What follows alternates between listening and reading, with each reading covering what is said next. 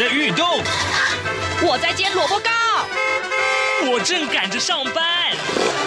哦，我要赶着去上课啦！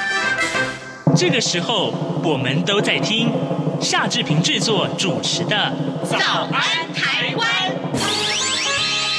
早安台湾带给你最热门的时事访谈，最感动的人物专访，最直接的民意表达。对，让我们一起收听《早安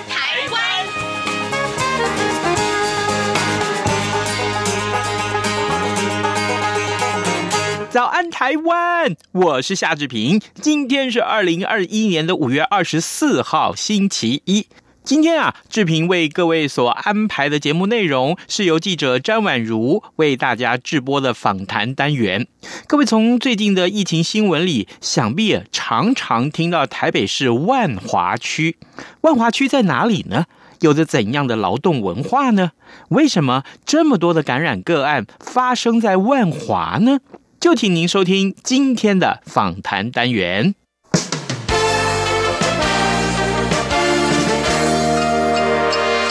早安，笔记本。大家好，我是宛如。在台湾疫情爆发到现在啊，其实进入一个还蛮严峻的时刻。像刚刚过去的这个周末，不晓得听众朋友，你有没有出去走走呢？哎，当然绝对不可以哈。我们记得在上个星期五，指挥官陈时中有说呢，现在希望大家能够在周末期间一定要待在家里。当然不只是周末了，其实上班时期，宛如也看到了很多公司行号可能是分流上班，或者是在家自己的。这个居家工作，这都是现在台湾人的生活，因为这个疫情做了一些改变。那我们也很谢谢在远在对岸中国大陆的听众朋友，其实，在这一阵子也给宛如很多的讯息，就希望这个宛如多多保重啦。这样其实蛮温暖的。还有一个听众，他在微信上叫做菲尼克斯，他问了我一个问题，他说呢，台湾的风月场所是防疫破口，很难阻挡。那他常在新闻里面听到，就说台北的。呃，万华茶店啊，这是风月场所吗？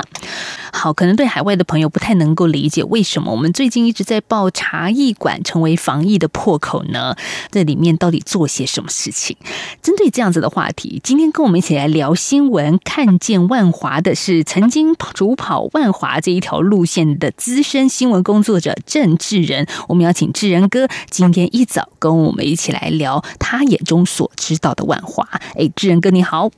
呃，宛如你好，好，志仁哥，我们知道在万华，其实如果你是国际观光客的话，可能会到这周遭附近，像年轻人会喜欢去西门町嘛，哈，是一个逛街的场所。那再来呢？诶，龙山寺很多日本的观光客，在过去没有疫情的时候，也都会看到非常多日本人。还有华西街夜市，这也是很有名的。好像好多的观光重量级的据点，就是在万华这个区域。那我知道志仁哥，像你跑新闻已经二十多年了。第一年，当你还是菜鸟记者的时候，你的辖区就是在这一块万华区。所以最近我们说万华是热点，也可以说是重灾区。在疫情之下的此时此刻，你怎么样来看你曾经二十多年前花了青春岁月所待的一个采访地呢？其实我大概在二十三年前、二十四年前啊、呃，开始呃出社会工作。那当时候呢，呃，我在报社服务。呃，被指派的路线呢，其中一个就是所谓的万华分局啊，因为我们跑社会路线，其实呃会是依分局的这个行政区域来作为这个区分，所以呢，因为我的从小就是读书，然后呃，就是我们来来自乡下地方，对于所谓的万华这个区块，对我来讲，当时候是一个全然陌生的地区啊，特别是呃，我从来没有想到说。我在万华，我会见识到如此呃不同的一个生活的面向。嗯，在这里你可以看得到的是一个社会的百态。这个社会百态可能是你一辈子都不太可能呃有这么在这么短时间里面就见识到的。比方说什么呢？大家可能对万华会有的概念，就是刚刚也提到这种所谓的茶艺馆啊。那这茶艺馆呢，呃，最早当然就是它是以呃服务。当地的这个这个往来的这个店家或者是商呃商业往来的这这些民众，让他们有一个可以呃稍微休息的地方。然后呢，所以他们当时候呃申请的牌照都是小吃店的这种这种形式。那因为这个产业的发展啊，后来就是比较多的这个呃，可能更多的这个这个有心人士进来了之后，他们可能就会企图做一些改变嘛。那所以呢，在这个过程里面，慢慢就衍生成是开始有一些呃所谓的陪侍啊，女女陪侍人员的这种情况。那这样子的发展，其实对呃很多呃老一辈的人来说，它其实是一个好像是居家呃，好像就是邻居一样，因为他们其实就生活在那个地方，然后每家店其实它的规规模都不大啊，那所以。很多人，当地的人或者是外地的人，他们可能就会到这个所谓的茶艺馆，呃，每天进去可能就聊聊天，那或者是他们就泡茶、嗑个瓜子，呃，几个人就一桌就吃个菜，那这是一个最常沟通的形式。一开始茶艺馆真的叫茶艺馆。在你跑社会新闻的时候，就是你刚刚所说那个发展脉络是，可能大家休闲的地方，嗑个瓜子儿，喝个茶。当然有些呃，在日据时代一路过来，有的有些是叫茶室嘛，啊，所以那个茶室，然后茶艺馆，嗯啊，对，茶室室内的室这样子。那所以这个对对这个当地人来说，其实后来就演变成是啊，大家都知道在这里面可以找到一些粉味。我们所谓的本位就是可能会有找的，可以有一些女生的女性的这个陪侍人员在这里面。那又因为呃，在万华有呃当时候的所谓的公娼啊，公娼制度在这里是当时候是台湾仅存的几个呃公娼的呃地点之一，所以呢，免不了的这些情色的这些产业就开始沿着原本的茶艺馆、茶室，然后开始。发展开来，然后刚刚提到就是像唱卡拉 OK，那这些女陪侍她就会陪客人唱歌聊天，然后唱歌的过程里面，呃，情绪一嗨，可能忍不住就会呃有一些肢体上的接触，后来更进一步衍生成可能会有一些。呃，私下的一些呃呃交易的行为，这样子。对，私下的交易行为，这个就更多的想象空间了。那我比较想知道，譬如说，志仁哥，你那时候在跑社会新闻，特别是万华这个区域的时候，你有机会到茶艺馆坐坐啊？好，那个 茶艺馆当然还有另外一个名称啦，除了刚刚提到的茶室，还有个叫做阿公店，那个时候就叫阿公店了嘛，在你跑新闻的时候啊，对对对，其实对我们来讲，我们就是去阿公店。可可能很多人觉得奇怪，那他为什么又变成一个阿公店呢？呃，因为阿公店，我们对我们来讲，呃，因为第一个，呃，从两方面来讲，一个就是去的客人，那去的客人呢，因为基本上他消费，呃，不会太贵，所以不会像是东区的这些酒店或者是一些这个这个制服店啊，这啊这些。他需要可能一进场可能就是好几千块，甚至要上万块，你才有办法消费。嗯，那在这边呢，其实基本上你不需要太高的消费，可能几百块，你就可以打发一天了。好，那所以在来这边的这个年龄层，可能就会比较是收入阶层比较不高的这些这些族群。那特别是可能有些长辈，一些长可能比较中高年纪的这些人，他们可能就会选择在这个。地方跟这个所谓的呃女陪侍有一些这个长久的关系的建立嘛，哈，嗯，那这是客人的方面。那另外一个当然就是所谓的呃女性的陪侍人员的部分嘛。那刚刚我们也讲说，在这里消费的呃金额其实不会太高，对。那所以一般的所谓的年轻的啊，比较所谓的呃可能年轻，我们认认知可能就是说，哎，条件呃可能会更好一点的这些，他就不会在。这些地方啊服务，所以我们看到的可能就会是比较一些是比较中中高年纪的这些啊女性的陪侍人员，那当然不是说他们就比较不优啦，不是这样子的区分，那只是说这是一个市场的法则。对，在这样子的情色行业当中，年纪是吃年纪的，应该这么说，很残酷的一件事。对，你年长了，如果还是要卖皮肉钱的话，可能这个茶室或阿公店是一种选项。那志哥，你到阿公店是谁带你去？你你为什么会去？哦，哦呃，对，因为其实我自己也不会去了哈，因为对我来讲，那那就是一个完全遥远的一个一个一个区域这样子。那因为万华分局就在龙山寺旁边啊，那所以它的辖区就是包含了这些地方。嗯，那。呃，因为我跟刑警当时候的刑事组的警察其实都还蛮熟的，所以跟着他们就是吃啊喝啊，然后他们去哪边我就跟着去哪边。他们其实有很多时间是要去跟这些居民交际的这些这些呃过程啊，那可能在这个言谈之间里面，他们可能也可以探听到一些消息。那其中一个最重要的当然是阿公店，所以有一次，呃，其实也蛮蛮多次的。对，你刚刚讲有一次，我就觉得啊，对，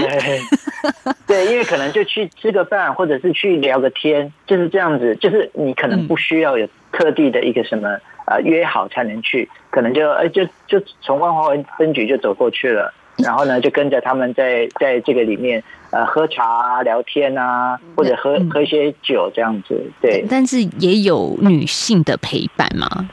啊，女性陪伴，那那那个时候当然他们不会，因为毕竟警察在场嘛，哦，对，所以他们不会不会有这种公然进一步交易的这种行为。那大致上就是维持呃他们原本的行业的呃。嗯的这个内容，就比方说，哎，提供提供茶，提供酒，提供这个食物，然后跟大家唱卡拉 OK 这样子而已。嗯，但是呢，因为除了这个阿光店这这个之外，那其实还是有很多呃所谓的个体户。那个体户他就是没有茶室的，呃，跟茶室有合作关系，他可能自己就是因为想要多赚一点钱，所以可能就偷偷到这一个范围里面的。呃，巷子里面一有机会，然后就找到客人，可能就到附近的旅社那去做这些交易。嗯，那所以这又是另外一个面向，就是除了茶室，然后呃，就公娼茶室，然后再来就是个体户，这就是我们所谓的流音嘛，哈。这样子相较来说，其实流音的一种性交易其实是更没有保障的。它它其实跟阿公店的交易模式是完全不同的。嗯，对，应该是这样说，就是呃，因为阿公店它毕竟还是有一个店家在那里，嗯、那所以它可能还是有一些呃可以管控的地方。那或者是比方说政府他觉得说你申请的牌照是小吃店，那他其实你做的根本就是跟陪侍相关的这个行业，所以可能会有这个理由可以去取缔他们。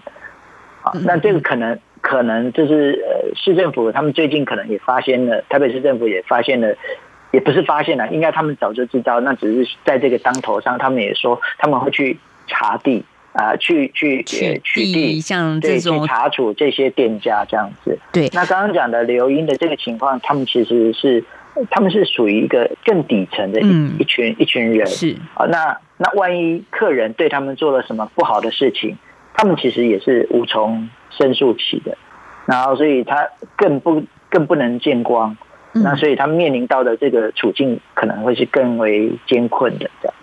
是像有一些以前会听过像白嫖的状况啊，就性交易之后并没有付钱，那这样子的呃性交易工作者他也嗯嗯就吃闷亏了，没有办法去申诉。这其实也是万华我们想带着听众朋友所认识的白白种的样貌跟生态啊，那。最近其实看到像很多的确诊者都是来自于茶艺馆，万华的茶艺馆。当然，大家就很戏谑的说啊，怎么这些中高年龄的男人这么爱喝茶呢？像二十一号新公布一个案例啊，他一个月当中就有二十几天连续去阿公店，特别是从比较远的地方外县市来到台北市的万华。那我看到新闻是说，这个年长者他其实是独居的，所以我我们必须说，这样子的一个地方，当然可能会有人觉得说啊，他是一个陪侍，就是甚至之后可能有一些性交易的过程，这是一个不名誉的一件事情或一个场所。可是我我觉得听众朋友也可以去思考一下，为什么会有这种场所？它一定是有一群需要的人呢？对，呃，我其实会比较朝所谓的。社会支持的这个，就是另一个层次，它是台面下的社会支持力量。好，因为这些人呢，像您刚提到的这个所谓独居长者，嗯、是他们可能没有子女在身边，那他的社社群社会的交际行为可能已经是降到最低。那在这个情况之下，他如果在一个地方有人愿意跟他说说话，有人愿意把他当成是一个哎，好像是一个不要说是贵宾，那至少好像还有人重视到它的存在。那如果是你跳到水里面去，你抓到一根这个浮木一样，就算再远，你还是愿意不远千里，就是赶到这个呃这个地方去，因为只有在这个地方，你会得到一些心灵上的慰藉。那就像我当时候，我有曾经遇到一个刑警，他跟我讲说，呃，其实有一位呃，他有移送，他们有移送一个一个一个一个阿妈级的流莺，嗯，那他们。觉得非常惊讶的是，这这位阿妈级的流莺，竟然是有司机啊开着宾士车，然后接送他到这个这个区域啊来工作。那这位阿妈级的流莺呢，呃，被问到说为什么他要来做这些工作的时候，他其实回答非常简单，就是他儿女都不在国内了，老伴也死死掉了，嗯，然后他自己一个人在家，他其实是很寂寞的，所以呢。他其实只是到这些地方来找人聊聊天，啊，那甚至就是可能有一些肢体上的这个接触，大家可能会觉得是很直接的这个所谓的交易，但对他们来讲，可能更多的是一种情感上的呃慰藉。真的年长之后，我觉得有的地方可以说说笑笑，其实，很，这这也其实也是有他的。您刚刚说的是一个社会的支撑，是需要有这样的一个力量支撑一个人在晚年的生活。陈时中他也很隐晦的说，呃，到阿公店会有人与人之间的连结，哈，这是很隐晦啦。但是大家如果是台湾民众就很知道，这个所谓人与人之间的连结不可能保持社交距离，这个对对对，是这种事情更更让你觉得说好像。在这个声色场所的高龄女性哦，就是在这个疫情之下的防疫破口啊。我们如果就这样子画上等号的话，然后再加上现在很多的万华民众群起抗议哈，觉得说把万华这个地区给污名化了。对，其实我们换一个角度来想，他们做的这些事情，或者是他们这个产业的特性，如果搬到呃，比方说东区的任何一家酒店。其实是完全一模一样的行为，就是你不可能要求这些人在东区的这些高档呃酒店里面要求他们戴口罩，要求他们维持社交距离，这也是办不到的。所以今天这个所谓的最早的案例，如果发生在东区的酒店，其实我想也会是同样的情况啊。那所以当大家在所谓认认知上觉得万华。啊，为什么案例这么多？然后就去把这个标签，呃，又强化了这个既有的这个刻板印象。那其实我觉得应该换个角度来想，就是说，这个角这个案例发生在任何一个地方，它都有可能成立。那难道我们就就每次都是这样子不断的在标签化这些人吗？所以其实我觉得指挥中心他们做得很好，就是说生病了、染病了，这些就是我们的病人，大家真的就不需要再去。做这个猎物，或者是说把他们标签化的这些行为，这样。真的生病了就是病人，就要被好好的照顾，不是分你我的时候啊。嗯，宛如呢，在刚刚看了微信说，其实我们有一些大陆的朋友很感动，在我看到远心他留言说，台湾疫情来势汹汹，宛如姐要保重哦。还有呃，电离层的折射呢，他也留言说，上帝保佑啊。菲尼克斯说呢，疫情总会过去，阳光总在风雨后。好，很感谢这些大陆的朋友的来信，还有呢。上海的听众吴真吴老师，谢谢吴老师您的来信，宛如也都收到了。今天想趁这个机会呢，呃，也表达一下宛如对大家的感谢，因为我觉得，特别是在考验的时候，真的很需要大家一起来集气，给予彼此温暖。我们在今天的早安台湾节目访问到资深新闻工作者郑志仁志仁哥，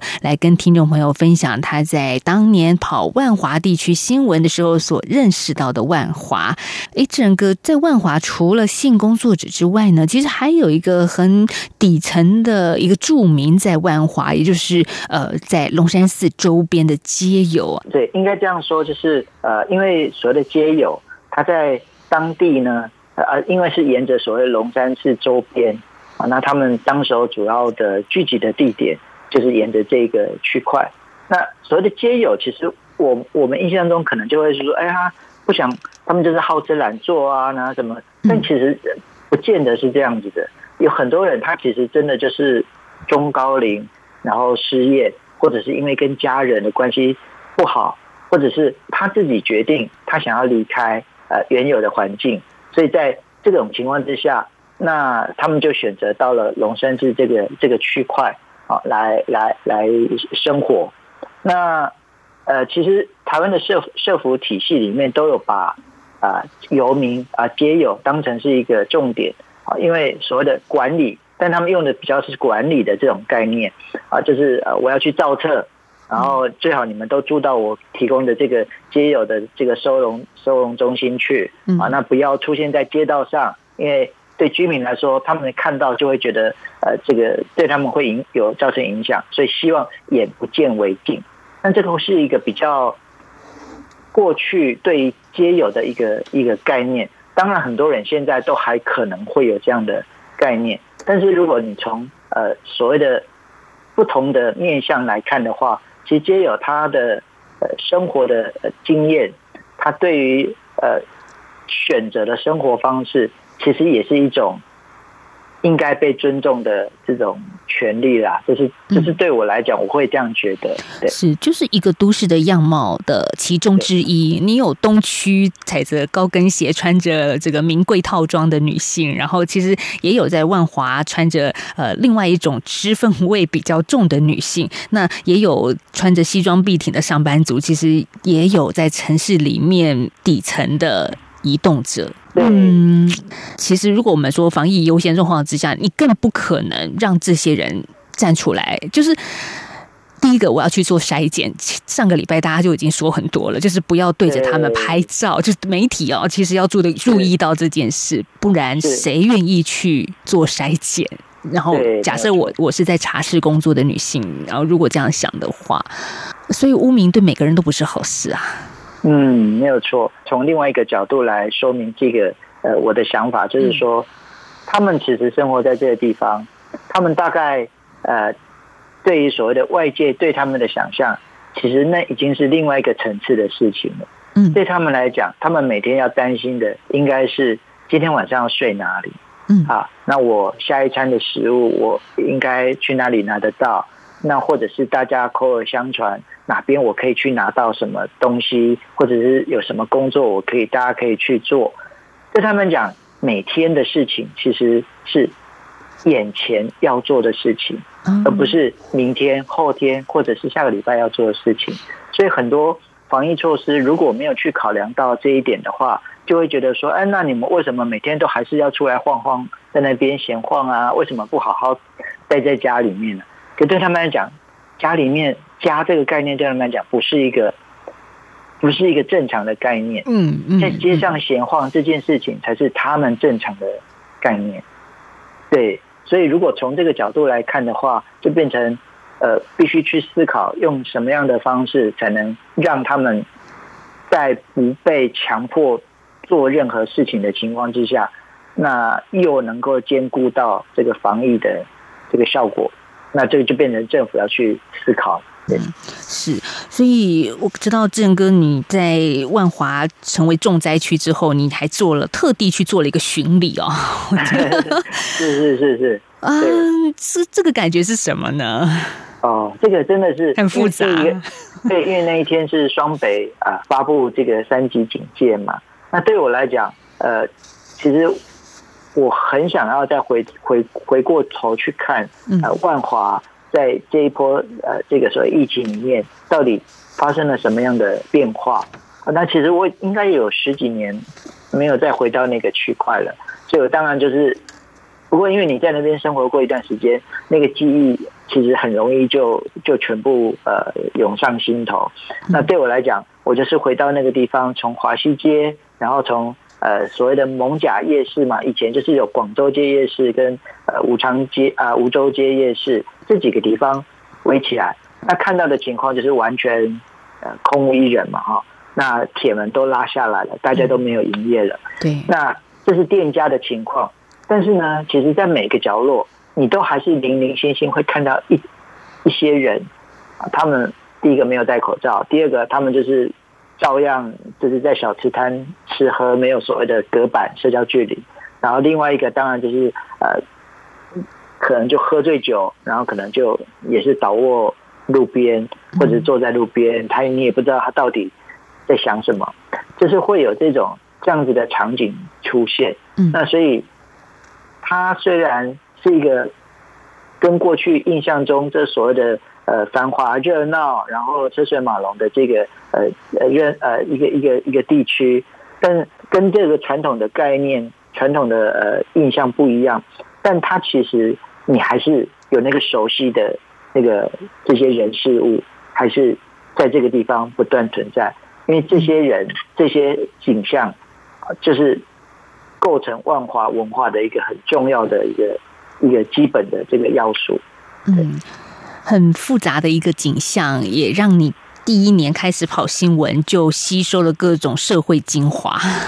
是是是是是，就看到人生百态，真的是人生你没有办法预想得到的各种人事物。都在这短短的几年里面，都全部都遇到了。对啊，但最近大家就会说，呃，好像大家都喜欢去万华观光，好，好像所有很多确诊者，特别是男性，呃，都都有万华的足迹史。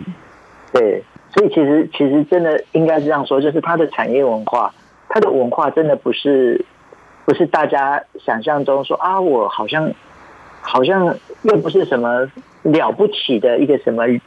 很漂亮的人，或者是一个很很消费很很好、很舒服的地方，他才能去。其实不是的，他就是一个情感的联系的地方。那他在这里，他可以得到慰藉，他就会愿意每天去，而且每天消费金额又不高，对他来讲又是容易呃付得起的这个范围。嗯，嗯，但但是就像我讲，当你有选择的时候，你应该就不会想到要去万华。嗯，对，嗯，但当然，那个所谓的，我们有另外一个这个这个社团的这个前会长，那他也会蛮常去万华那地方，对，那就是像我讲的，他的人际网络可能有很大一部分都是在这些区块，所以他跟朋友要约见面，要约聊天，要约干嘛，他可能就还是会选择这个这个区块作为那个呃那个。交际的地点嘛，比方说像在泸州，你你就找不到这样子适合的点啊。那在这里当然有一百家你可以选。那你如果是老顾客的话，那你一进根本你一进去，大家就是熟门熟路的，彼此之间的这个呃应对或者是交谈，或者是呃彼此之间的互动，那其实是一种呃完全不同于我们所谓的消费的。这种概念，对，不只是消费，可能在那边遇到一个心灵的寄托，或者是一个熟识的异性。谈话的对象，对，好，我们的今天节目访问到的是台湾资深新闻工作者郑志仁，志仁哥呢，来跟听众朋友来谈谈他在过去曾经跑新闻的历程当中所认识到的万华，也希望给听众朋友一些，嗯，对这个地方更了解，而且也知道有更多的层次在这个小小的区域里面。我们谢谢志仁哥今天跟我们的连线，谢谢，谢谢，谢谢婉容，谢谢大家。新冠肺炎疫情来势汹汹，要怎么办？别担心，只要确实的勤洗手，就能有效防范哦。对对对，洗手口诀我都记住了，要内外夹攻大力丸，彻底清洁手掌、手背、指背、指缝，还有大拇指跟手腕。最重要的是，整个过程要搓洗四十到六十秒，才算是有效的洗手哦。RTI 中央广播电台，跟你一起守护健康。各位听众，以上就是今天的早安台湾。疫情严峻，志平要特别请您注意防疫细节，常洗手、戴口罩，保持安全的社交距离，一样都不可少。今天节目时间也到了，咱们就明天再见喽，拜拜。又开始一天的假惺惺，自然微笑。